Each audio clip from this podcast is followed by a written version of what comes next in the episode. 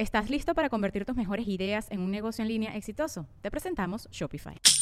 Tal vez no lo sabías, pero nuestro podcast More Than Mamis es un negocio. Y lo comenzamos, por supuesto, para desahogarnos y hablar sobre la maternidad, no para convertirnos en expertas de ventas y del e-commerce. Así que sí, necesitábamos ayuda para vender nuestro merch y poner en marcha nuestra tienda. Por eso estamos tan contentas de usar Shopify. Regístrate con tan solo un dólar por mes en shopify.com barra sonoro, todo en minúsculas. Ve a shopify.com barra sonoro para llevar tu negocio al siguiente nivel. Shopify.com barra sonoro. Hola a todos y bienvenidos a un nuevo episodio de Negra como yo. El episodio de hoy es con el médico afro-venezolano Douglas Blanco.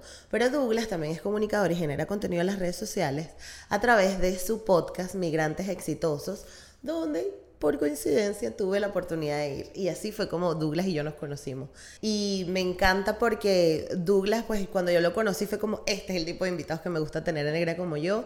Es un hombre que es consciente eh, de, de, su historia, pero que al mismo tiempo pues se interesa por descubrir más, por saber y por empatizar con otros. Así que de verdad yo estoy encantada de haberte conocido Douglas. Muchísimas gracias por acompañarme en este episodio. Y antes de que entren a la entrevista, recuerda suscribirte, darle like compartir. Y recuerda que estamos en Spotify, eBooks, Anchor y Apple Podcast eh, si nos quieres escuchar por audio. Y que estoy en todas las redes sociales como Negra como yo, que tenemos un Patreon también donde puedes aportar mes a mes y apoyar al proyecto, así que sin más preámbulos te dejo con la entrevista con Douglas Blanco. Esto es Negra como yo, un espacio único que nació para motivarnos a valorar el cuerpo que somos crecer nuestra autoestima y hablar de negritud latinoamericana. De nacer, negra como yo. Bienvenido el doctor Douglas Blanco a Negra como yo.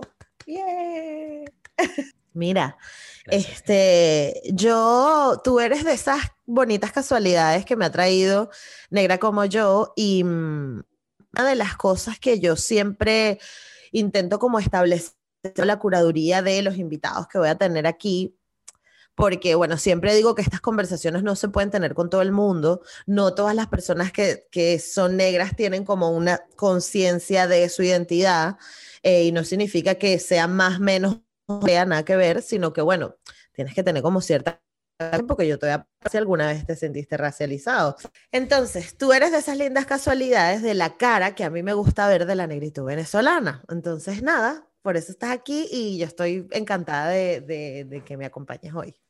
Gracias, gracias a ti. Quiero saber cuál es, cuál es esa cara para saber por qué yo, yo soy esa cara. Bueno, porque eres, porque, porque eres precisamente lo que, lo, lo, lo, que se busca hacer desde negra como yo, ¿no? Mostrar, mostrar que, que no somos un estereotipo que tú no tienes que ser el, el, la persona negra con las maracas, el tambor, la gozadera, o el malandro, o el irresponsable, o, sabes, eres como negro y eres médico, o sea, cállate la boca.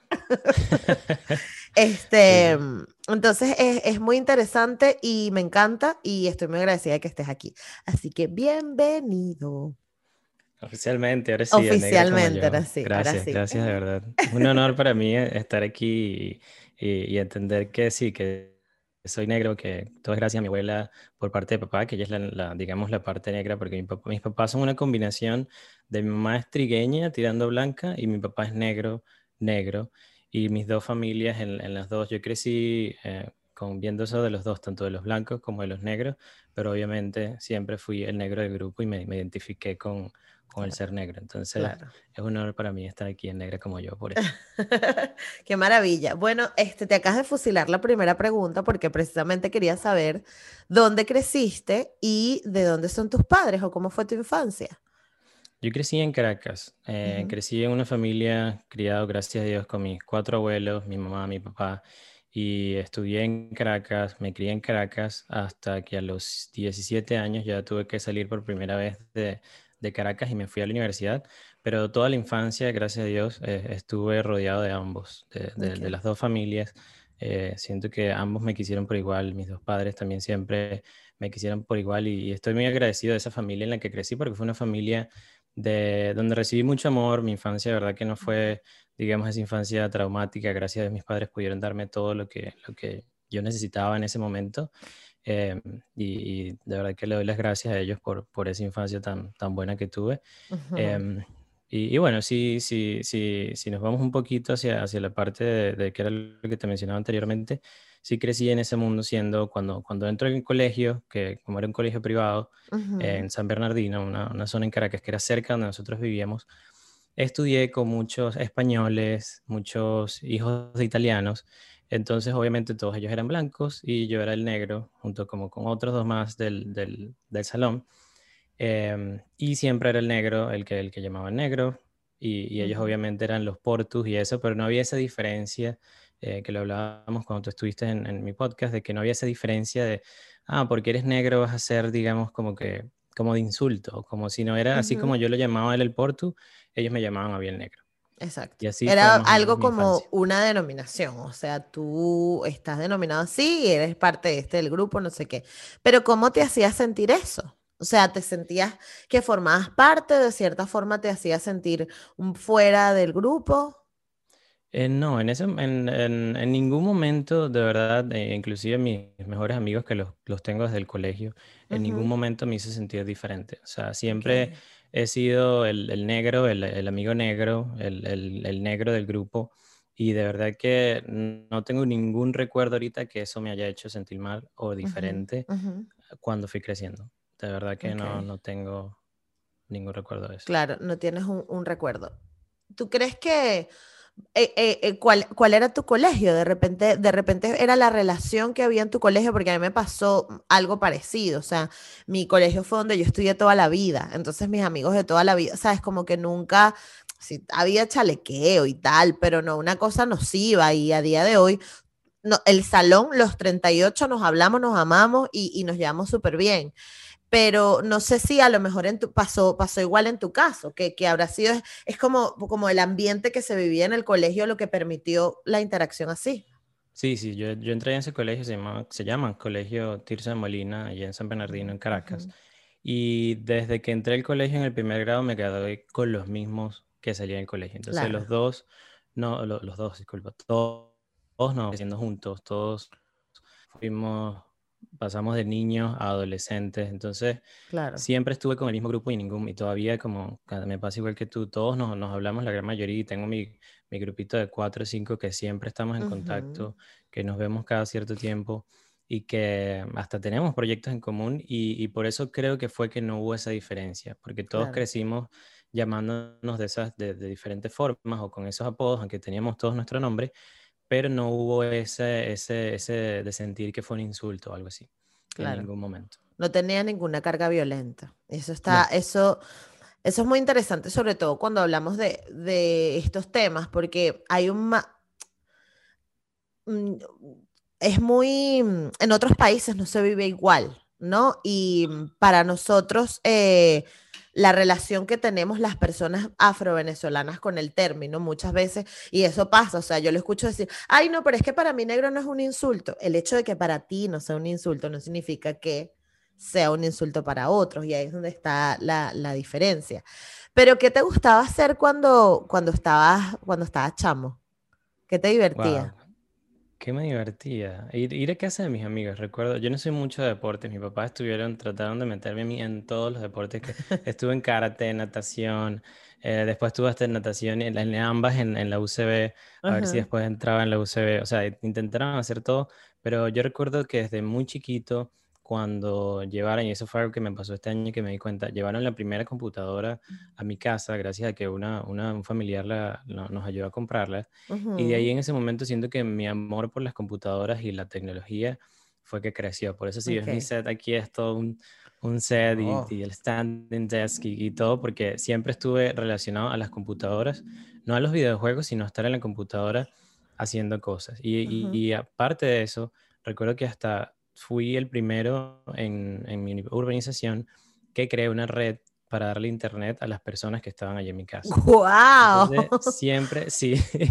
Eh, yo no fui ese niño que estaba relacionado a, hacer deportes o a estar jugando siempre fuera, sino a estar estudiando, porque mis papás, aunque quisieran o no, siempre quisieron, como ellos no fueron a la universidad temprano, siempre me llevaron, a, siempre me, me enseñaron a que yo tenía que ir a la universidad, que tenía que estudiar, que tenía que conseguir estas cosas. Entonces, tenía esa presión, no, no me permitían, digamos, a, ir a, jugar tanto. Entonces, mi diversión era estar en la computadora y conocer todos estos programas. Entonces, de ahí es de donde viene todo este amor que yo tengo por la tecnología, por que ahora tengo el podcast, por, por todas estas cosas de, que estoy haciendo actualmente. Em, y viene de allí y siempre he estado relacionado también a ser un, un emprendedor desde muy chiquitico. O sea, si, si vamos a ir hablando, he tenido varios varios, em, emprendimientos que han sido fallidos, pero que en su momento fueron revolucionarios como ese. O sea, yo vivía en, una, urbanización. Pero ¿de dónde vino esa idea? ¿Cómo, cómo surge eso? ¿Cuál idea? La, del, la, de la, red, ajá. Ok, eh, eh, compramos la computadora y entonces después de que habíamos comprado la computadora, colocamos internet en la casa. Cuando coloco el internet en la casa me di cuenta de que muchos de mis vecinos no tenían el, el, mm. internet. Entonces Nada, pues yo me puse y me imprimí unas, unas láminas en Word y dije, estoy ofreciendo internet. Y yo mismo compré el cable RJ45 y lo colocaba desde mi modem, coloqué un chip. Pero ¿cómo sabías que eso se hacía así? Porque lo aprendí a través de las computadoras. O sea, yo siempre he sido muy curioso. Yo cuando no sé algo, yo lo investigo. Eh, algunas veces soy muy metódico, ya me he relajado un poco más. Pero siempre cuando quiero aprender algo, yo lo busco y lo aprendo. Y después de allí, pues ahí comienzo a hacer las cosas. Entonces en ese momento me di cuenta de que, bueno, la forma de que era difícil en Venezuela, estamos hablando probablemente año... 2002, 2003. No, no, mil, como 2000 más o menos, sí. Wow. yo aproximadamente. Sí, yo tendría como, estaba en el colegio, como 15, 16 años.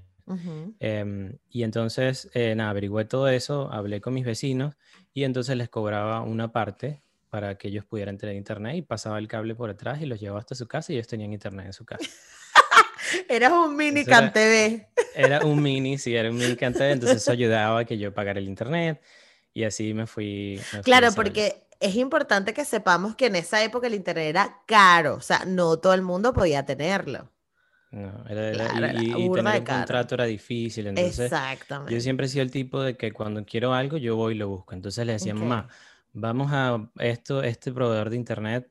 Yo iba a los cybers, porque en ese momento estaba, eh, estaba lo de Counter-Strike, estaba ir a los cyber y entonces averiguaba. Y recuerdo cuando veía los, en los cybers el modem chiquitico de CanTV, entonces tenías al lado un, un, switch que era el que repartía todas las computadoras. Entonces yo veía todo eso y yo, nada, yo puedo llevar eso a mi casa también. Entonces siempre he estado, de, allí viene todo, ahorita aquí en Estados Unidos hago cosas parecidas, pero un poquito más. Yo me imagino ese peo cuando se caía el internet y que, Douglas, se cayó el internet. Esa gente armando ese peo en tu casa. Era, pero, pero como estaba en el colegio, no, no, no tenía, digamos, una, un, podía hacerlo, ¿sabes? Estaba dedicado a eso. Eh, eh Pasas tú a la tarde toqueteando vainas, viendo no sé qué. Sí, llamando a Canteve. Entonces, eso de ahí viene siempre mi, mi espíritu de, de, emprendedor. Y bueno, y gracias a mi mamá, que ya también ha sido la que me ha enseñado, digamos, un poco de, de finanzas personales, de organizarme. Entonces, eso siempre ha estado de la mano de yo querer siempre tener algo, algo más. Eh. Pero me gustaría rescatar algo súper importante, porque tú al principio dijiste, no, es que como mis papás no fueron a la universidad, ellos se enfocaron en que... Y aquí hay un aprendizaje tan grande porque la gente relaciona que la educación o, el progreso o, hacer cosas de pinga tiene que estar relacionada directamente con ir a la universidad, ¿no? Que tú eres alguien si vas a la universidad y tu mamá te está dejando tantas vainas de pinga que además son útiles porque gracias, a mí qué coño me interesa ahorita saber si la raíz cuadrada de no sé qué, si si no sé llevar mis finanzas personales, queremos que tu mamá, por favor, haga un curso para todos los adultos millennials, porque lo estamos pasando mal con las finanzas. Pero qué de pinga que tú te llevaste ese aprendizaje, ¿no? Sí, hay, hay algo que, que, recuerdo cuando comencé a escribir en, en mi página web, que escribo que mi mamá la, fue la, que, la primera que me introdujo a lo que eran los préstamos y a lo que eran las tarjetas de crédito. Porque recuerdo, mi mamá siempre ha sido de las personas que ella cuida mucho su dinero y ella siempre cuenta con algo. O sea, digamos, nunca estaba endeudada ni nada de eso. Yo aprendiendo eso de mi mamá, recuerdo que ella me dijo, como ellos eh, siempre han tenido esto de tú tienes que ganarte las cosas, ella fuimos a, comprar un centro comercial, yo quería un MP3, esto es antes de los iPods, ya más o menos por ahí van a saber mi edad cuando, cuando Eh, Igual eso no nos importa, Douglas. Sí, un, un, MP3 y ella me dice, ok, si tú lo quieres comprar, yo te voy a prestar el dinero y tú me vas pagando. Okay. Entonces fue como mi primer encuentro con, el, con, el, con un préstamo, fue gracias a ella. Y después, más adelante, ella recuerdo que le dieron su primera tarjeta de crédito y con eso fuimos a comprar y ella me explicó, vamos a comprar un, un uno de estos estéreos grandísimos que, de música. Claro. Eh, lo, vas lo vamos a comprar y yo voy a pagar con esto y después yo le pago al banco. Y ahí conocí el crédito. Entonces siempre he estado relacionado a esa, a esa educación sin querer, porque mi mamá no trabaja en nada de esto. Ella es administradora, pero no trabaja en, digamos, en un banco o algo así. Eh, pero yo fui aprendiendo de todas esas cosas y, gracias a Dios en mi vida nunca he estado endeudado gracias a eso. Me encantaría decir lo mismo, pero bueno. Sí, es que, es que ha sido un, camino que, que, tú tienes que aprender y que eh, a eso voy más adelante en, en, lo que va a ser mi, mi carrera más adelante, de que esto me apasiona tanto que ya quiero enseñarlo a otras personas. Claro. Entonces eso hacia allá voy en un futuro. Yo lo veo de putísimo. O sea, yo soy la primera en apuntarme en eso porque yo soy un desastre y lo que, y lo que estábamos hablando, o sea, en mi caso, mi mamá es medio desastrico. Bueno, mi mamá no es tan desastrico, pero como que yo nunca tuve como que esto es así tal, sino que mi relación con el dinero siempre fue de, ay, yo nunca voy a tener eso, ¿sabes? Y al final, eso es como un mensaje que uno se, se mete en la cabeza y así ves la vida. Es una mierda, pero bueno, vamos aprendiendo. Pero mira, lo, lo de, de, de tu vida me interesa la parte universitaria, ¿cómo, cómo pasó esto de la medicina? Que, mm, cómo, échame ese cuento. Claro, cuando yo estaba muy pequeño, eh, mi papá, yo tengo como algunos eh, memorias cortas. Eh, mi papá tuvo un SB cuando él tenía como 35 años, estaba muy joven, y eso lo llevó al hospital militar. Cuando estábamos en el hospital militar, yo recuerdo muy chiquitico que los papás, los doctores estaban ayudando a mi papá. Y mi papá era una persona, bueno, mi papá es moreno, alto, grande. Em, eh, mi papá lo, lo, veía que estaba todo flaquito y yo pequeño, y yo, ay, como que ¿quiénes los estaban ayudando? Bueno, eran los médicos. Y yo dije, bueno, en algún momento quiero ser médico porque para ayudar a otras personas que ayudaran a mi papá. Eh, se me corta la voz cuando voy diciendo esta historia. Eh, bueno, crezco, voy al colegio, eh, estudio medicina. Eh, no, pero yo quiero saber la... decisión de, okay, de estudiar la, la decisión es esta, de que cuando, cuando como yo veía Viene que de la historia, ok.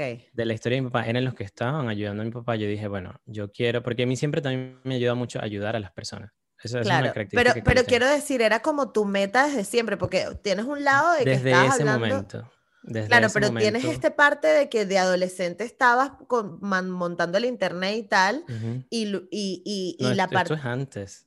Esto es antes de lo que mi papá pasa. Yo estaba pequeño y lo veía allí en el hospital militar, entonces ellos lo estaban ayudando, los doctores, los, los enfermeros y todo. Y como a mí me gusta ayudar, siempre dije, bueno, la única forma de que yo pueda ayudar a otras personas, como yo era mi papá, porque es que mi papá quedó sin secuelas, gracias a Dios. Okay. Y a los doctores que lo llevaron allí, porque él estuvo casi tres meses en el hospital. Y yo dije, bueno, la única forma que yo tengo que hacer es voy a estudiar medicina. Y crecí siempre desde el colegio. Yo estaba entre, recuerdo las, pruebas esas académicas que hacían para saber qué vas a estudiar, era o ingeniería o medicina. Entonces siempre tuve eso de, bueno, creo que de verdad la medicina es lo que me va a ayudar, voy a, voy a hacer esto. Eh, pero sabes que en Venezuela en esa época no había esto de que, bueno, a lo mejor puedes estudiar otras cosas, sino solo era comunicación social, medicina, enfermería, eh, ingeniería y esas cosas. Entonces yo estaba entre una de esas dos y dije, no, voy a irme a estudiar medicina.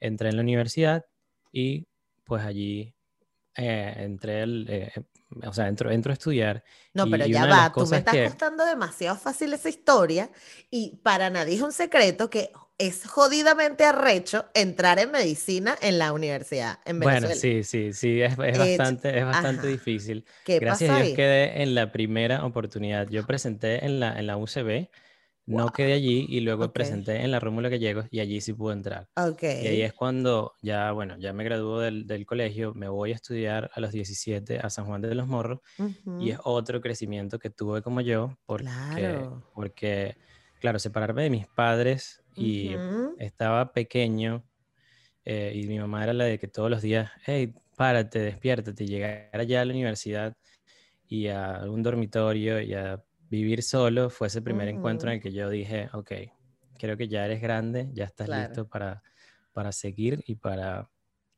para ya terminar de crecer. Y cuando entro a la universidad, ya, ya pues, o sea, yo sentía que fue, fue un crecimiento grande para mí porque ya me tocaba cocinar, me tocó aprender a cocinar, me tocó aprender a administrarme, me tocó aprender a manejar. No, tenías buena base. tenías buena base. Sí, tenía buena base. Y hubo un momento de, de, de, eso cuando, cuando entro a la universidad también que recuerdo que mis papás tuvieron problemas en su matrimonio y tuve que yo terminar de crecer y pedir una beca en la universidad. Porque no me estaba entrando dinero y obviamente yo no quería dejar de estudiar.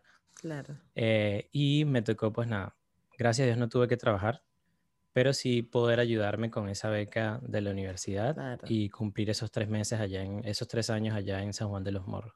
Cuando termine esos tres años allá, me voy a Caracas y entro a hacer las pasantías en el Hospital Militar de Caracas. Ok, wow. Ahí paso los otros tres años de la, de la carrera y hay una materia que se llama medicina interna, que es donde, donde tú ves em, a los pacientes, digamos, de manera integral, o es una de las cuatro ramas de la medicina. Y cuando estaba en el servicio de medicina interna, en el sexto año, me tocó presentar por cosas de la vida, porque verdad yo no lo elegí, no, no soy tampoco de que, de que me gusta darme puñaladas si no es necesario. Exacto. Sino que, o sea, de sufrir si no es necesario. Exacto. Y me tocó explicar el tema de enfermedad cerebrovascular. Wow. Entonces, parte del equipo que me estaba evaluando era de los que habían posiblemente, porque no, no recuerdo, pero posiblemente ayudado a mi papá. Entonces, eh, en ese momento, mientras yo estaba haciendo lo de lo de eh, estudiando medicina allí, yo estaba, era voluntario también en la Cruz Roja y mi papá me puso un pin de que ya me había graduado de socorrista de la Cruz Roja. Entonces puse esa foto y recordar eso de cuando estaba pequeño y que ahora estaba en el mismo hospital que mi papá em, y que ahora yo me estaba convirtiendo en médico y me gradué en ese, en ese auditorio. O sea, son cosas que tú dices, wow, ¿por qué pasan estas, estas cosas? Em, pero sí, ha sido, ha sido de, de, de mucho aprendizaje. Realmente viví muchísimas cosas en el hospital militar con mi familia, con mi abuela. Después estuve yo hospitalizada mientras yo estaba estudiando medicina. Em, y ha sido, ha sido mucho, mucho, mucho aprendizaje y eso fue lo que me llevó a, graduarme de médico allí en, en el hospital militar. ¿Estás listo para convertir tus mejores ideas en un negocio en línea exitoso? Te presentamos Shopify. Tal vez no lo sabías, pero nuestro podcast More Than Mamis es un negocio y lo empezamos por supuesto para desahogarnos y hablar sobre la maternidad, no para convertirnos en expertas de ventas y del e-commerce. Así que sí, necesitábamos ayuda para vender nuestro merch y poner en marcha nuestra tienda. ¿Y cómo suena con Shopify?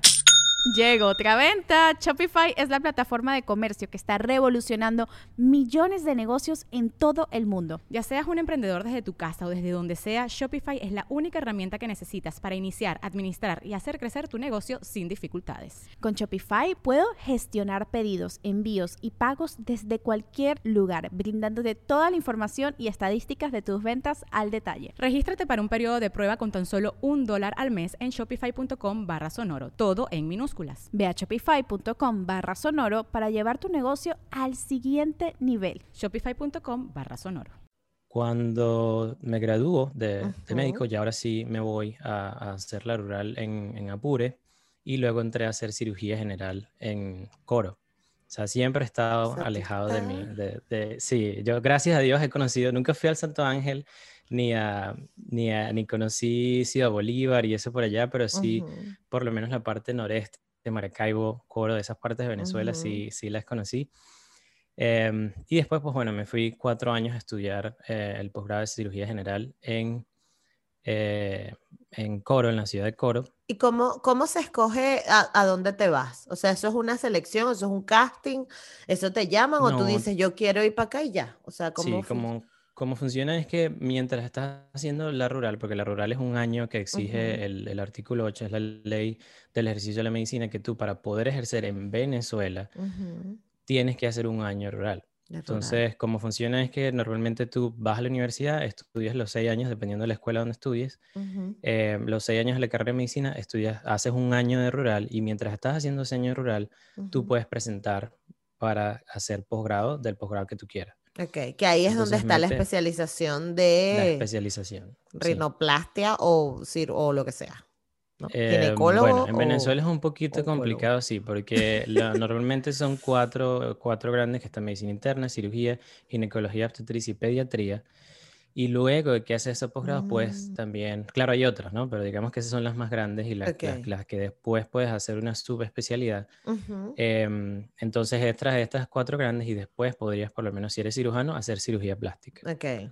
O puedes entrar a otras. Entonces, como funciona es que tú te gradúas y mientras estás haciendo la rural, pues metes carpetas en los diferentes posgrados y luego entras al posgrado a hacer, a hacer, valga la redundancia, en la especialidad en lo que tú quieras. Yo siempre quise cirugía general porque cuando estaba haciendo, estudiando medicina y cuando estaba haciendo eh, la rural, siempre me fui a cesárea. Y eso es porque mi abuelo, el papá y mi mamá, él siempre me tomó de la mano cuando yo estaba chiquito y mi abuelo construyó su casa y él no es arquitecto.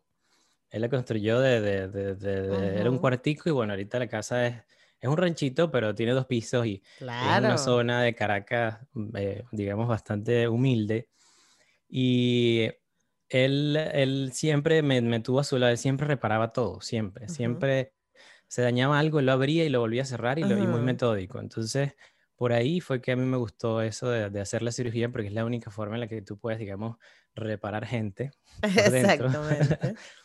Eh, y este, claro, tú tienes que aprender a coser todo tipo de membranas, ¿no? Todos. Porque no es lo mismo coser la piel aquí afuera que coser un, no sé, un corazón, qué sé yo. Sí, no, no, es completamente diferente. Em, entonces tuviste que aprender todas esas cositas y eso era lo que te daba curiosidad, ¿no? Sí, sí, la relación que tengo siempre de por qué la cirugía es por eso, porque es la única forma en la que eh, a través de la cirugía tú puedes, obviamente dependiendo de lo que vayas a hacer, ¿no? Pero puedes llegar al problema, lo solucionas y listo. Okay. En cambio, el resto de las especialidades, medicina interna y mis amigos anestesiólogos, pediatras, no importa que se molesten, pero es así. Em, tienes que dar un tratamiento y esperar que el paciente claro. sane. En cambio, aquí en la cirugía es, ok, ¿qué tenemos? ¿Una apendicitis? Extraigamos el apéndice. Ok. Y listo. Eh, claro, ¿Y cuántas apéndices has extraído tú ya más o menos? Mira, eso fue el, el Porque todo el mundo dice que esa es de las primeras vainas que aprendes. Es de las primeras, sí. yo hice cuando estaba en el posgrado, aproximadamente, recuerdo cuando me, antes de, venirme para acá, que tuve que sacar todo eso para, para tener listo mi, mi pensum y mi, las cosas que he hecho. Eh, hice más o menos como 420 cirugías en el posgrado. Y apendicectomía, porque era la más que uno podía hacer, porque era la más frecuente, hice yo creo más o menos como 200, fue como el 50% de las cirugías que hice. Ajá, pero ya va, vamos a saltar un momento tu vida, porque a mí esto me da curiosidad. Tú se supone que abres y ahí está el apéndice, o sea, porque es tan fácil. Tienes casi tienes que cinco capas antes de llegar al, al, al, O sea, cuando tú abres en esa área, ¿qué es lo primero que ves? Aparte de la, grasa. obviamente, tienes la piel, la grasa, después la, tienes el, el músculo, o sea, la, ah, capa del músculo, y luego es que llegas al, al, abdomen. Tienes el peritoneo y después llegas al abdomen. Ok, vale, perfecto. Entonces... Sí, son, son varias capas que las tienes que abrir y después todas las tienes que cerrar. Mierda. Es muy, es muy, es muy Claro, y todas tienes que cerrarla cosiendo, ¿no? Una a una. Sí, suturando, sí. Suturando, perdón. Sí. Perdóname por no usar la terminología correcta. Pero, ok. Entonces, este, me estabas contando de toda, toda tu vida haciendo, haciendo toda, o sea, recorriendo literal Venezuela, estudiando. Eh, ¿Cómo, cómo, ¿Cómo te sentías tú? O sea, ¿sentías que estabas como intentando, o sea, tenías como una meta fija o simplemente ibas como viviendo, bueno, ahora me voy, hago la rural aquí, ahora, o sea, ¿cómo, esa es una buena pregunta que yo me tuve que hacer cuando llegué aquí a Estados Unidos. Ok. ¿Qué pasa? Cuando yo me graduó del colegio, eh, que era cuando tenía 17, que me toca irme a, San Juan, me gradué y después de ahí entré a, estudiar medicina. O sea, ya yo ahí tenía seis años. Yo soy de las personas que si comienza, o era de las personas que si comienza algo tenía que terminarlos. Yo entro a, estudiar, ya sabía que tenía seis años de mi vida allí. Claro. Después tenía un año de rural y después tenía, porque tenía que hacer posgrado, tenía que hacer posgrado. ¿Sí me explico? Tenía que hacer la rural porque es ley. Si no la hacía, tenía que, no podía ejercer. Exacto. Después entró al posgrado y tenía disculpe, me graduó, tenía que hacer un posgrado porque no me podía quedar como médico general. Y al entrar al posgrado son cuatro años que yo tenía que quedarme en el posgrado. ¿Sí me explico? O sea, fue en, hasta ese momento que yo me graduó del posgrado y que pasa todo lo que pasa en Venezuela y que me tengo que venir corriendo aquí a Estados Unidos.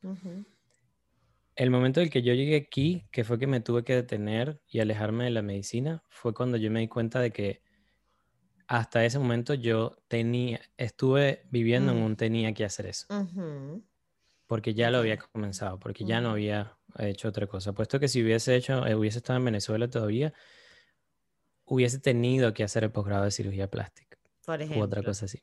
Claro. Porque no me di tiempo en ningún momento de replantearme o de pensar que yo podía hacer otra cosa. Claro. O de, o de y tenías que ponerle las tetas a todas tus tías, además. Obviamente. entre otros, por supuesto. Porque fueron cuatro años de posgrado explicando de qué es cirugía general, que no es cirugía plástica. Ay, qué ladilla, me imagino esa vaina, todo el mundo y que, ay, me vas a hacer la, la liposucción.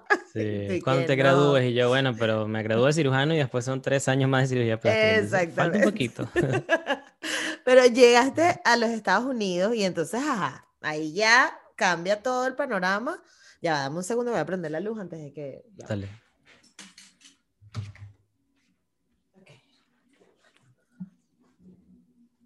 Mm. Vamos bien, está bien. Siento que hablar que jode, pero bueno. Bueno, pero esa es la idea. No, no, me está em, sacando todo, o sea. Ajá, estás viendo. si yo te mando estas preguntas, luego tú vienes, año 2002, termino la... y no, esto no es lo que quiero.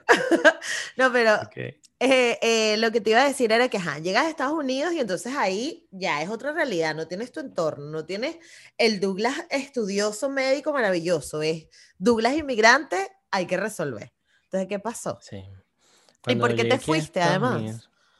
Cuando estaba, estaba yo, yo, estaba por terminar el posgrado y siempre estuve en eso de, de, que yo siempre, desde que viajé la primera vez a República Dominicana, me acuerdo, el 2009 con mis papás, que ellos me llevaron porque mi papá juega softball. Ok.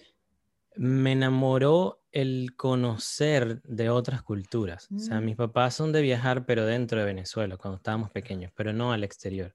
Entonces, cuando salgo de Estados Unidos, que conozco República Dominicana, que habían pesos, que había otra gente que hablaban diferente, que yo decía, wow, pero qué bueno es esto. Y yo no es solo Venezuela, no es solo Vaya de Carta, que fui toda mi vida de vacaciones para allá, sino es, es, hay otros países. me, voy, a voy a Dominicana, luego fui a Argentina cuando me gradué de médico, que yo me regalé ese viaje. Y siempre estuve, después dije, me voy a plantear ir a conocer un país diferente todos los años. Y bueno, fui después a Ecuador, fui a varios lugares. Cuando estaba por graduarme y yo quería ir a España a hacer una, un, un máster o una especialidad, y estaba con todas estas cosas de lo que estaba pasando en Venezuela.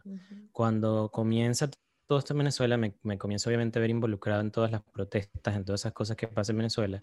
Y estábamos, mi, mi, novio en ese momento y yo, que ya es, ya es mi esposo, eh, estábamos entre España y Estados Unidos, entre uno y el otro.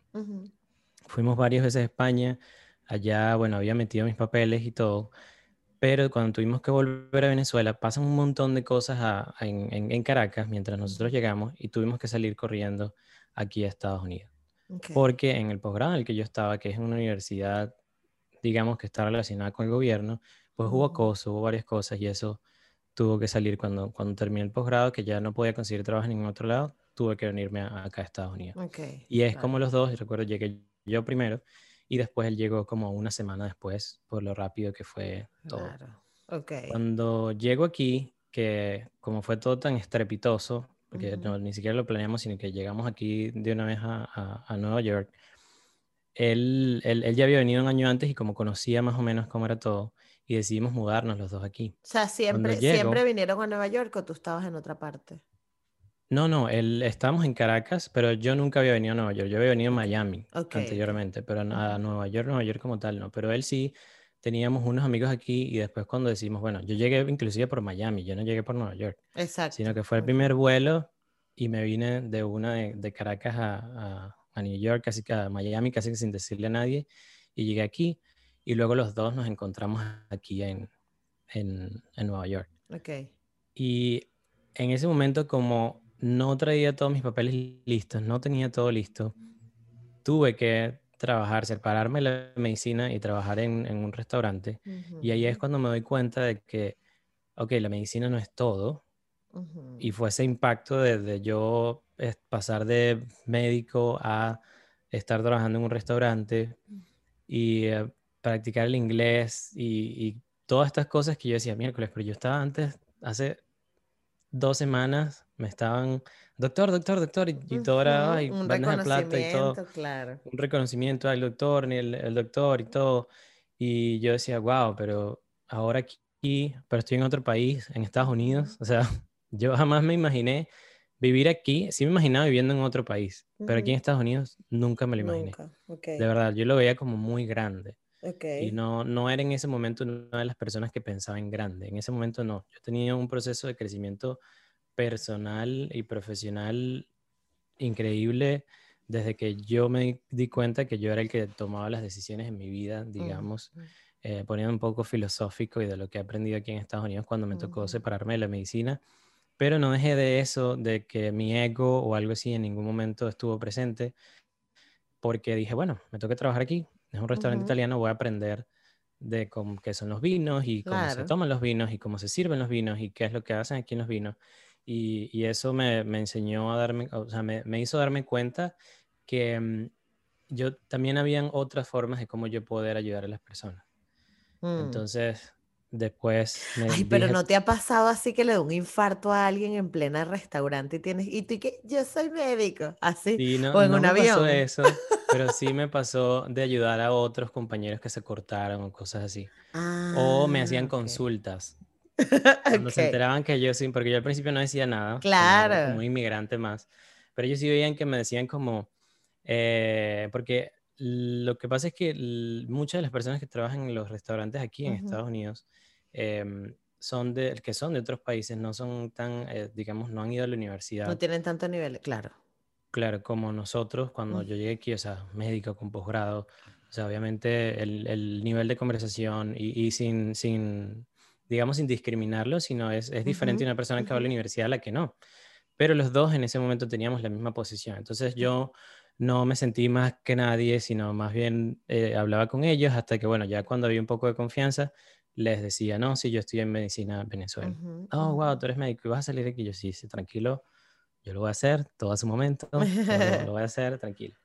Y cuando me di cuenta de que volver a estudiar medicina aquí en Estados Unidos, me iba a tener que volver a hacer el posgrado, era presentar unos exámenes, yo dije, wait, si yo hago esto, voy a pasar 10 años más aquí, voy a graduarme cuando tenga 40. Dije, no, yo voy a hacer otra cosa, calculé los sueldos, hice varias cosas, hice mis, respec- mis respectivas averiguaciones, como siempre, Ujú. Tu y decidí estudiar enfermería. Sí, decidí Ok. estudiar enfermería y mm, fui a Puerto Rico, estudié enfermería y obtuve después la licencia de enfermería. Entonces ahora soy enfermero aquí en Estados Unidos. Mm, ok. ¿Y mm, cómo te hace sentir eso?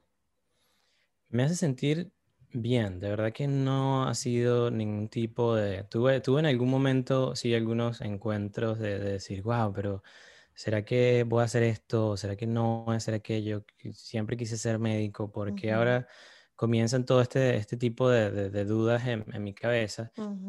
Y en ese momento, como trabajando en el restaurante tenía más tiempo, comencé a leer, a leer libros de la biblioteca. Recuerdo que el primer libro que leí relacionado que era relacionado a, a- a lo que a mí me gusta, fue el de Padre Rico, Padre Pobre, de Robert Kiyosaki, y ese libro me enseñó que hay cuatro cuadrantes de, de cómo tú ves la vida cómo, o, o de, de cómo administrar las cosas.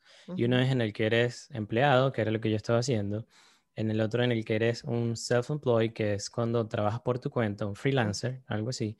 El otro en el que eres un negocio y en el otro en el que eres un inversionista. Entonces, ese cuadrante, como se divide, es que yo obviamente estaba en el de employee y siempre voy a estar pagando taxes, voy a estar trabajando y si no trabajo, pues no puedo, obviamente, digamos, tener un ingreso. Cuando yo me di cuenta de eso, yo dije, bueno, mejor en enfermería y después, y en un corto tiempo, pero me tomó solo un año, después de que estudie enfermería, ya voy a poder yo, obviamente, ganar más dinero, porque los enfermeros aquí son, son digamos, son relativamente bien, pagados. Em, voy a poder montar mi negocio y poder pasar de este lado de los cuadrantes al otro lado de ser business owner, de ser un dueño de negocio.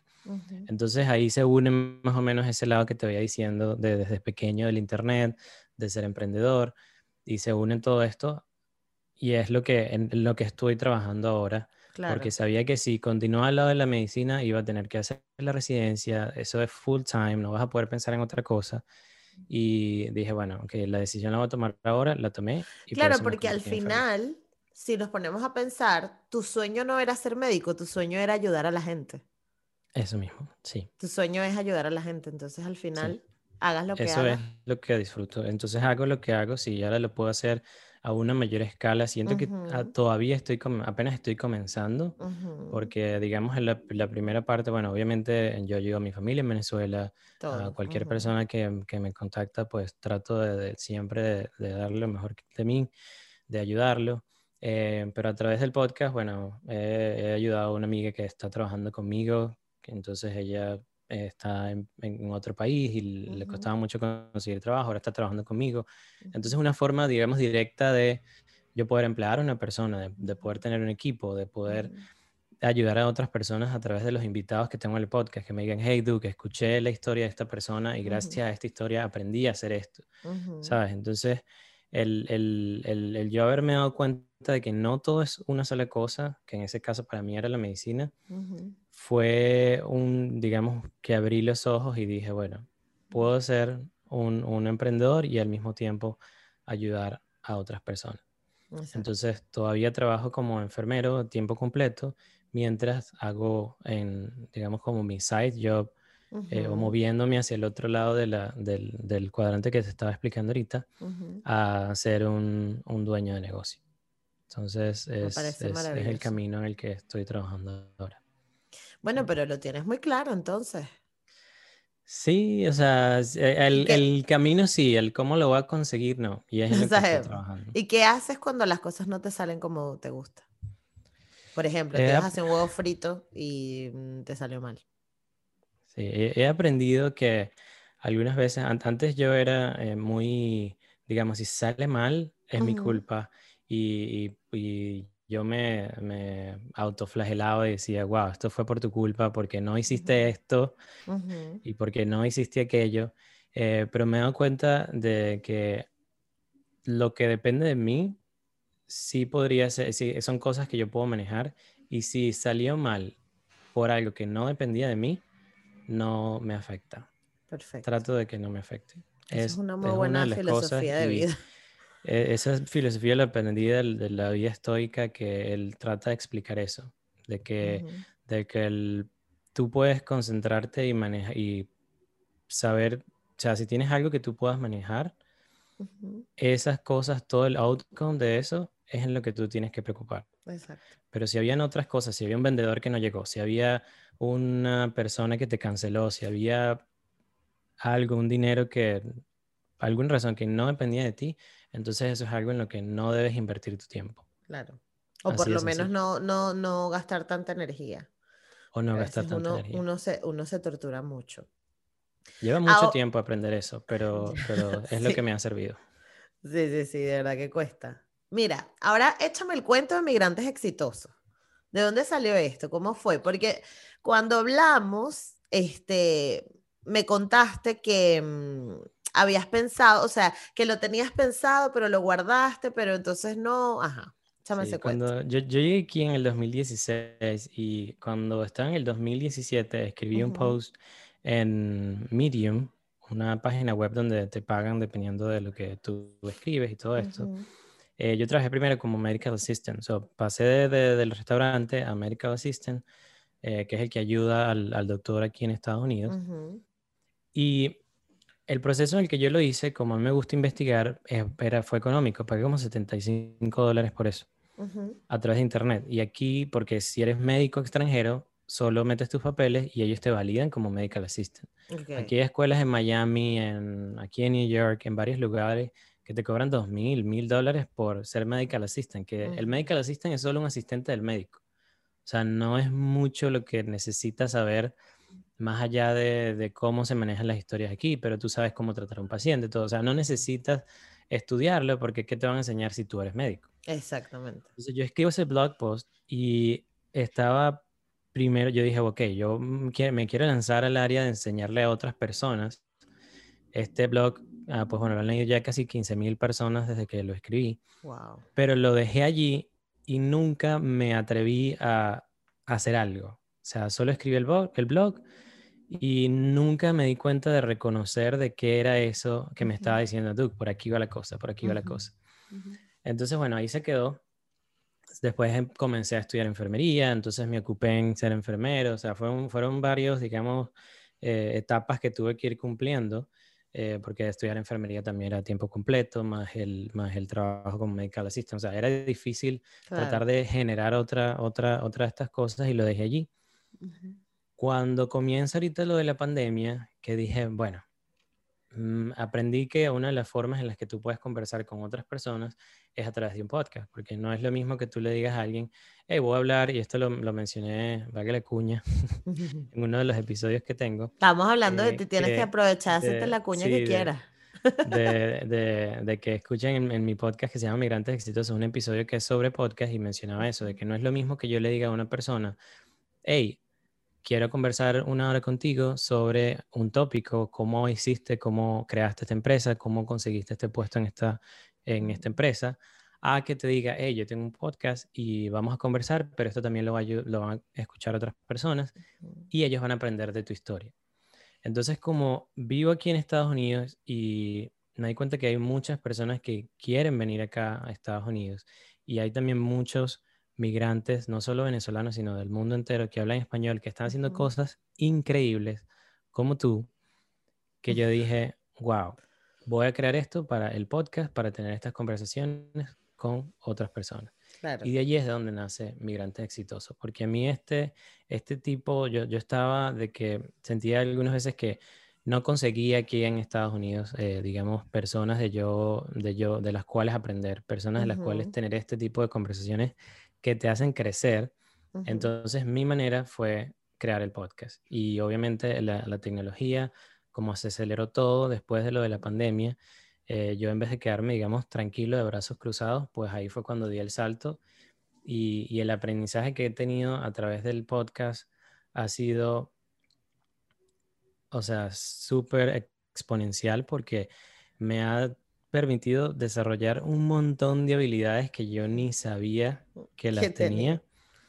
Y, ahí lo menciono en ese episodio de que así creas que ahorita todo el mundo tiene un podcast, apenas hay como dos millones de podcasts a nivel mundial. Así que el que te quiere escuchar, lo va a escuchar y el que no te quiere escuchar, no lo va a escuchar. No lo va a hacer. Le puedes ver la ventaja de poder aprender de otras personas, de poder hacer networking, de poder aprender a manejar un team, que es en lo que yo me he estado enfocando ahorita, de, un montón de cosas de que el podcast te da para mucho. Entonces, de ahí es de donde nace Migrantes Exitosos y ya, ya casi vamos a los 50 episodios y, de verdad que me lo he pasado increíble. Es, un trabajo, porque es un, es un side job, eh, pero es un trabajo bien reconfortante y el que me gusta, me gusta hacerlo porque me hace conocer personas como tú, que tú dices, wow, ¿de qué otra forma voy a hacer esto si no fuese por, si no el, por el podcast? Claro, si no hubiera sido por el podcast, sí, sí, sí, totalmente. Bueno, insisto que yo me sigo preguntando por qué me consideraste migrante exitoso, porque aquí estoy en mi cuarto. Sí, pero es que si Alquilada. Que, el, que, el, éxito es, es completamente relativo y, y tú me contestabas allá de que si tú te sientes bien con lo que estás haciendo, ya eso es, el éxito. O sea, el éxito no es, un, no es un, una meta, sino es un camino. Y de verdad para mí todo el mundo es exitoso con el hecho de que se sienta bien. Exactamente. sí, sí, además que no hay nada mejor que estar en paz con uno mismo, porque mucha gente piensa que, ay, bueno, tengo dinero, tengo tal, pero o sea, de, verdad, Pablo, ¿cómo es que se llama el hombre este? El del Pablo, ah, bueno, pues, el narco. Pablo Escobar. Pablo Escobar, bueno, imagínate tú la que se le olvidó. Eh, em, Pablo Escobar no dormía en paz.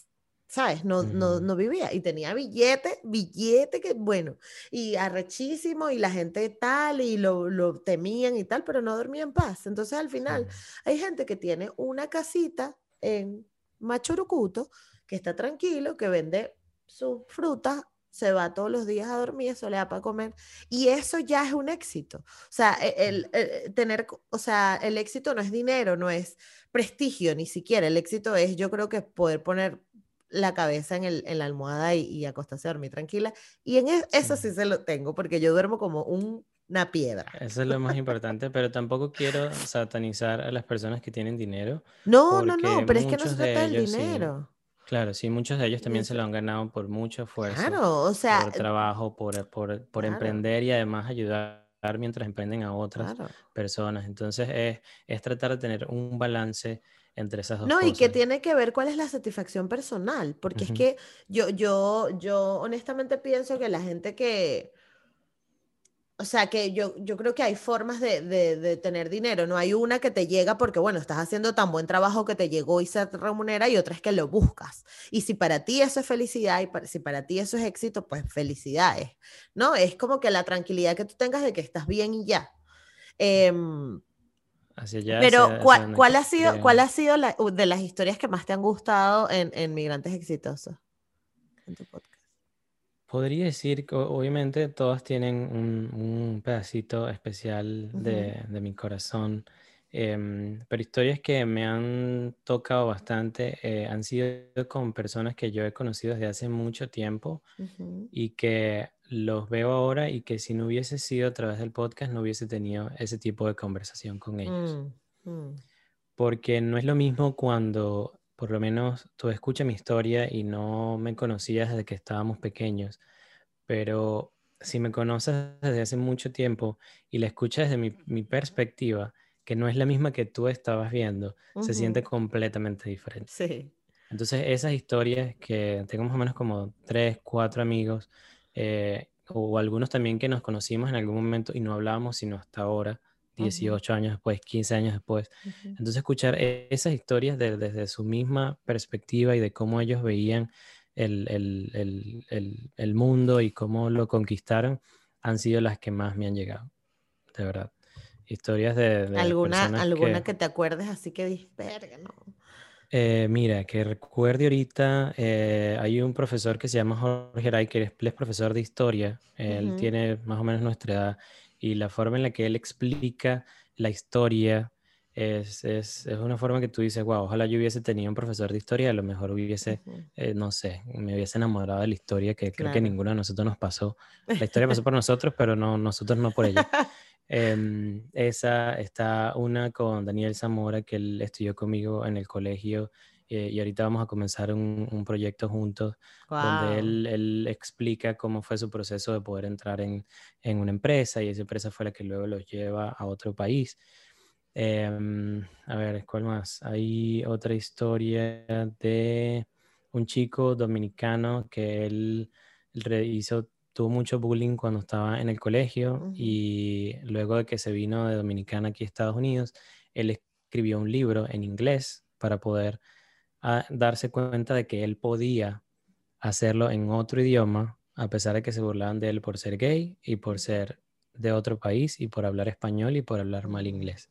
Entonces él cuenta su historia, ese es el episodio 2, él cuenta su historia de cómo él fue creciendo y, y luchando esa adversidad. Hay una, hay una, ahorita que mencioné adversidad, hay un episodio que es con la mamá de uno de mis amigos del colegio, que ella tuvo hipertensión pulmonar y ella tuvo que mudarse a Estados Unidos para poder salvar su vida. Entonces ella en ese episodio dice que cosas tan simples como respirar nosotros no la valoramos. Y eso era lo único que ella quería en ese momento.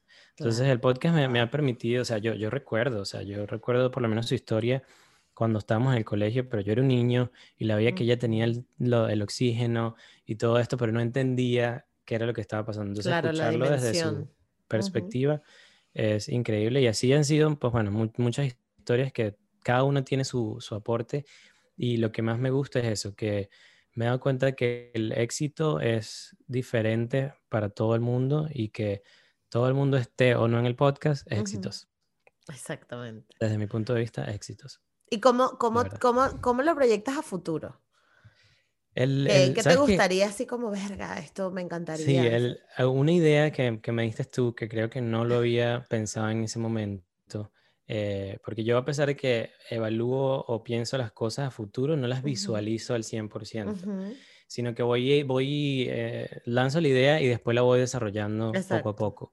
Pero cuando yo te entrevisté para el podcast y me dijiste, yo quiero ser la referente para los que hablen de, la, de negritud en Latinoamérica y en la habla hispana, yo dije, epa, pero yo puedo ser referente para los que hablen de migración de todos los hispanos en Latinoamérica, en Estados Unidos y en el mundo. Entonces, el, el, el, hacia donde voy a llevar el podcast es a que sea un podcast donde puedan encontrar los migrantes un lugar seguro de aprendizaje para exponer sus ideas y que también consigan herramientas que, aunque suene muy cursi, lo lleven al éxito, al éxito que él quiera, al éxito que esa persona, necesite, que escuche una historia, si quiere ser podcaster, y si quiere vivir en Barcelona y si quiere estudiar producción audiovisual, que escuche tu historia y haga algo parecido o que tenga una guía sobre el episodio que grabamos contigo. Sí, o que de repente reciba una especie de inspiración, porque eso, eso es súper importante. Justo lo estaba hablando hoy porque em, hay mucha gente que se pone como que con la tontería de, esto lo, comento porque lo tengo súper fresco, ¿no? Hay, se desataron como que un montón de comentarios eh, em, en todas partes de que, bueno, pero ¿qué importa si yo soy negro y tú eres negro, todos somos negros, todos somos del mismo color y a mí no me importa porque yo soy de tal color y yo nunca...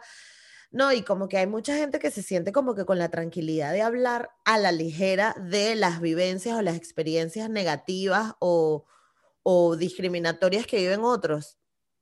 Y lo toman como que, como que, y, esto, ah, para quienes estén escuchando, por favor, no invaliden las experiencias de otros. El hecho de que no te haya pasado a ti y de que, ay, bueno, yo soy negra, pero a mí nunca me dijeron nada, no significa que la otra persona no lo esté viviendo. Y no significa que haya que hacer una revisión a las estructuras sociales, porque hay que hacerla, porque no podemos seguir tratando, o sea, la, eh, eh, no sé, cosas como que hay países donde las mujeres, por ejemplo, tienen que, son, son segregadas por tener la menstruación y el, el, el, sitio donde viven las, las, las, elimina, las execra porque tienen la menstruación, porque se cree que culturalmente, tradicionalmente, es una maldición que las mujeres menstruemos, ¿no? Eh, y eso es cultura pero la cultura tiene que evolucionar, porque eso realmente viene desde un, una, un, imaginario colectivo que está errado. Entonces, que hoy veamos cosas como que, bueno, pero la gente, ¿por qué se queja de que, ay, de que le digamos negros a los negros? Si eso ha sido así toda la vida, a ellos no les molesta. Bueno, ha llegado el momento de que revisemos ese imaginario colectivo, nos replanteemos las cosas, porque hay una gente que está maltripeando. entonces, ¿no? No, bueno, y tú me preguntaste al comienzo del episodio de que si en algún momento yo me sentí discriminado por negro.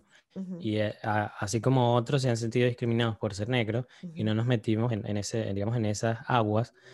Esa será la siguiente pregunta, ¿verdad? Sí, yo soy gay. Ah, bueno, no es, ok. Por eso sí sufrí bastante bullying cuando estaba en el colegio.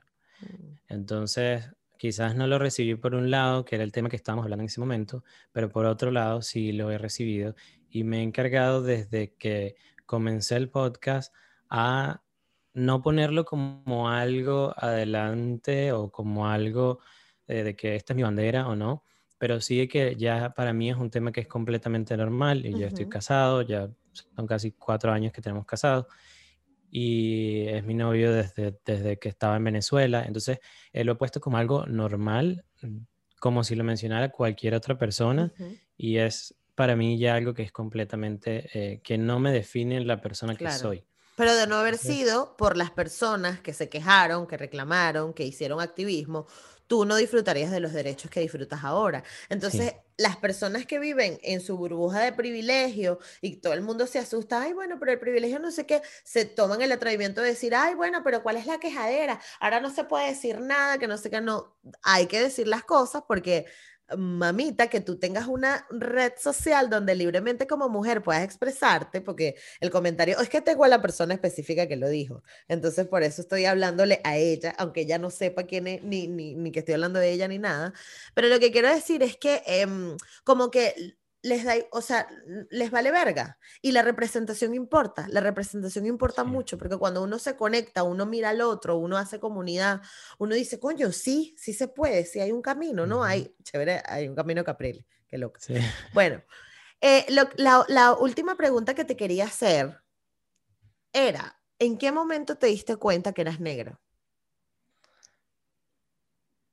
Yo creo que fue cuando llegué aquí a Estados Unidos cuando llegué acá porque cuando me, no, sí, no, que soy negro, sino que soy, digamos, que tu piel importa. O que, o que mi piel importa, fue cuando llegué acá que me tocó llenar en inmigración, porque es que en Venezuela no, de verdad que no había diferencia. No recuerdo, eh, quizás en algún momento que me dijeron, oh, wow, pero tú eres moreno y estás estudiando medicina y tú eres fino y pareces pareces como si fueras blanco, cosas así, pero no lo vi como un insulto en ese momento.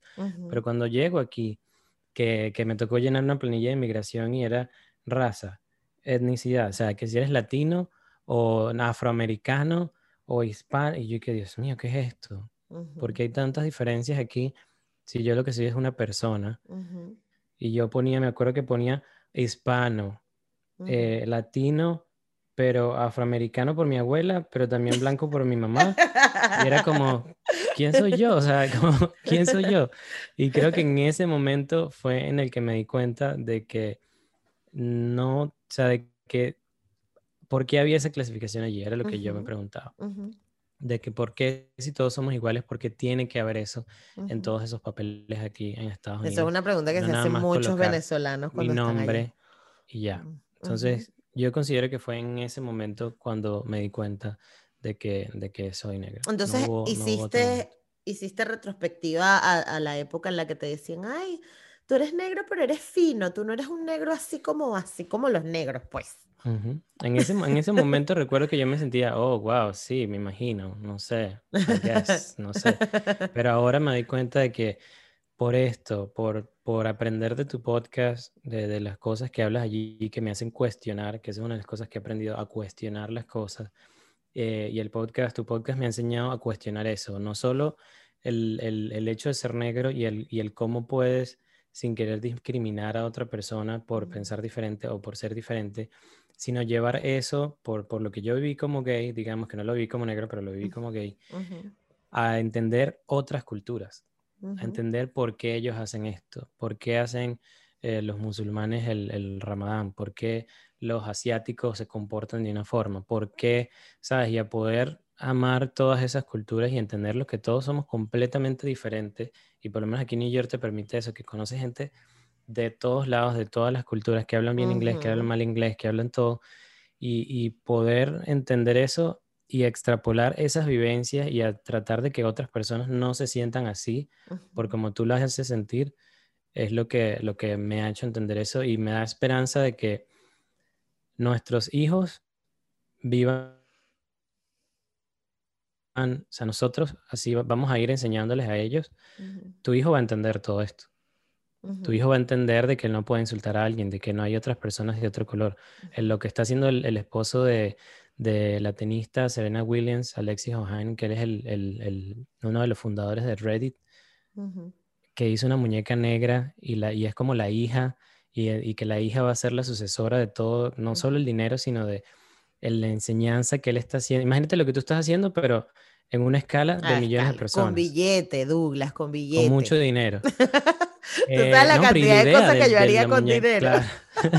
Tengo un Patreon. Y de la idea de tener esta de esas cosas, es que tú dices, wow, hay, hay esperanza de que estas cosas de racismo ahora que acá están eh, atacando a los asiáticos y tú dices, ¿por qué? ¿Por qué la ignorancia de pensar de que el coronavirus vino por los asiáticos porque ellos comen murciélagos? Y si los que comieran murciélagos son los, los, los indios de nosotros en Venezuela. Entonces vas a matar a todos los venezolanos porque por cultura de dos mil millones de años ellos tienen comiendo eh, murciélagos, es culpa nuestra. ¿Sabes? Eso te hace cuestionar y pensar todas esas cosas que tú dices, no, hay que, hay que ser más tolerante y, no es que seamos la generación de cristal, sino ser más tolerante y entender las otras, las otras culturas. Totalmente. Y no imponernos. Exacto. Mira, yo voy a hacerte un par de preguntas ya para cerrar. Esta no, es la, no era la última, esta era unas cuantas. Este, la, última de preparación. Exacto. La última, la merienda de la última. No, em, ¿Dónde está? Ah, bueno, la que no consigue la vaina. Eh, chamo, tengo tantas cosas en las notas que no es que no tengo los lentes, no lo encuentro. Aquí está, vale. Ok. Esta, esta siempre me gusta mucho. Si una celebridad hiciera una película de tu vida, ¿quién sería? Hmm. Pero, pero. Em, Nada, mañana Universal Studios dice: Vamos a hacer la película de Douglas Blanco. ¿Por qué? Porque nos da la gana. Y queremos que el actor sea Fulanito. No vas a ser tú porque se trata de tu vida. Claro. Tiene que ser em, un actor famoso, actual. Uy, poco sé Tienes que decir Michael B. Jordan, Douglas. Tienes que decir Michael B. Jordan. Sí. ya. no. O sea, porque Estaba pensando en él, solo que no me acordaba del nombre. Si quieres, hazme la pregunta otra vez y lo digo. Pero es que ¿sabes quién pensé? En Obama. En Obama. Pero él no es actor, entonces... Entonces... No, porque él es alguien a quien admiro, pero, pero no, si quieres hazme le voy a decir. no, ya esto se quedó así. Oh claro. Okay. Chadwick Boseman. Iba, a decir el de Black Panther, ya. Pero él, fue el que me acordé por parecido. ¿Pero cuál? Eh, ¿Chadwick, que es Black Panther, o Michael B. Jordan, que es el malo? El, que es el malo. Michael B. Jordan. Estoy, estoy, trabajando para. ¿sabes? Bueno, te falta, amigo, pero no importa, te queremos igual. no calificas, pero te queremos. Ya, No nos llames, nosotros te llamamos. Mira, tú que eres súper curioso. Si te despiertas en el año 3029, ¿qué es lo primero que buscas en Google? Venezuela, ¿cómo está? Ay, ¿Qué pasó? mi amor. Qué lindo. ¿Qué pasó con Venezuela? no sé, Venezuela News. Sería lo primero. Otra persona respondió y que delivery de comida porque voy a tener hambre. No, no, Venezuela News, 2000, 2000, sí. 3000, imagínate. Lo primero. Me encanta. nada, porque si eso está bien, mi familia va a estar bien y todo debería estar bien. Exacto. Un error que sigues cometiendo. Procrastinar. Procrastino mucho algunas veces, aunque, aunque, soy organizado, procrastino bastante. Es, es mi mayor eh, digamos, no defecto, pero es con lo que lucho todos los días.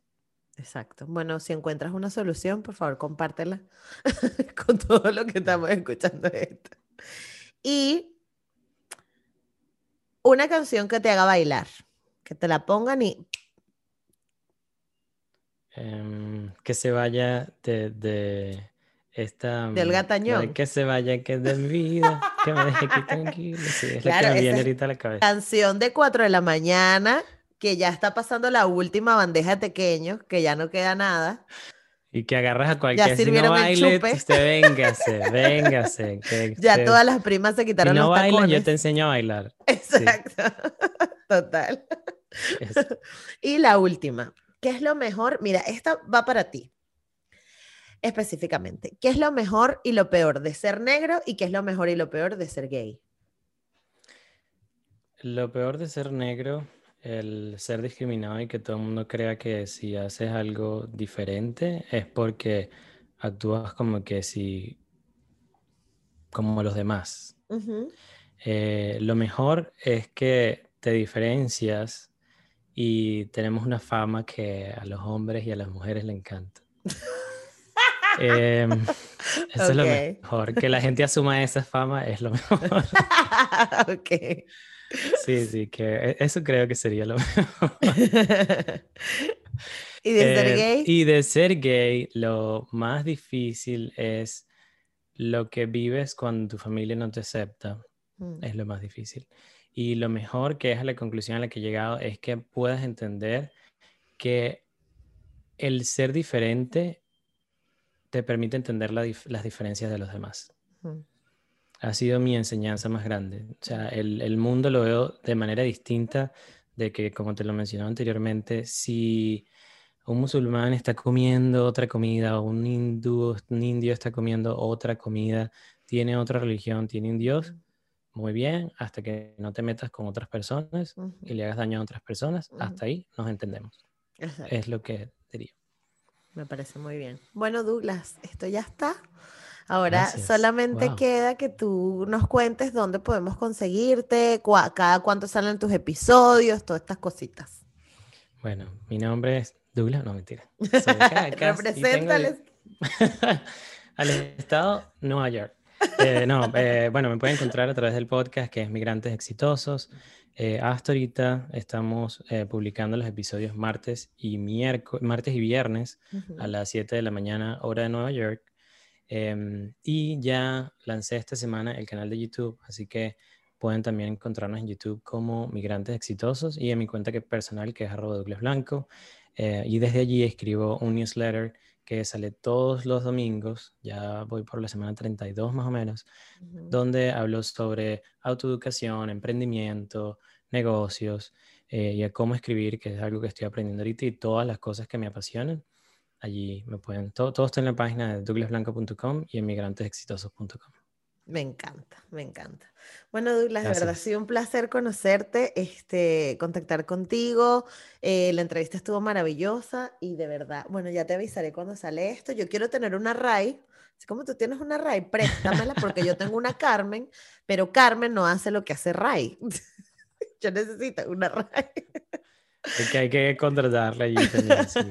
No, gracias a ti, de verdad. Disfruté mucho esto. No había pasado en ningún momento em, a contar toda mi vida, así que ya podemos utilizar este, esto como libreto Ah, para mira. que, para que Michael B. Jordan u Obama, si decide actuar, pueda hacer la película. Bueno, a lo mejor Obama se lanza y dice, Podemos "Ay, bueno, ponerlo a actuar, ujú". ¿por qué no? Ahorita está haciendo tanto dinero de muchas cosas que si se pone a actuar para No, y hacer mi Obama se ve también se saldría presta. bien. Sí, Obama se ve Mm. que se presta. Sí, sí.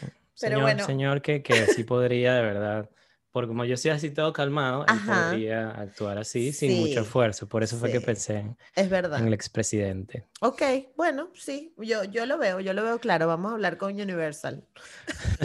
sí. Un Gracias, abrazote hasta Nueva York. Que estés bien. Igual. Gracias.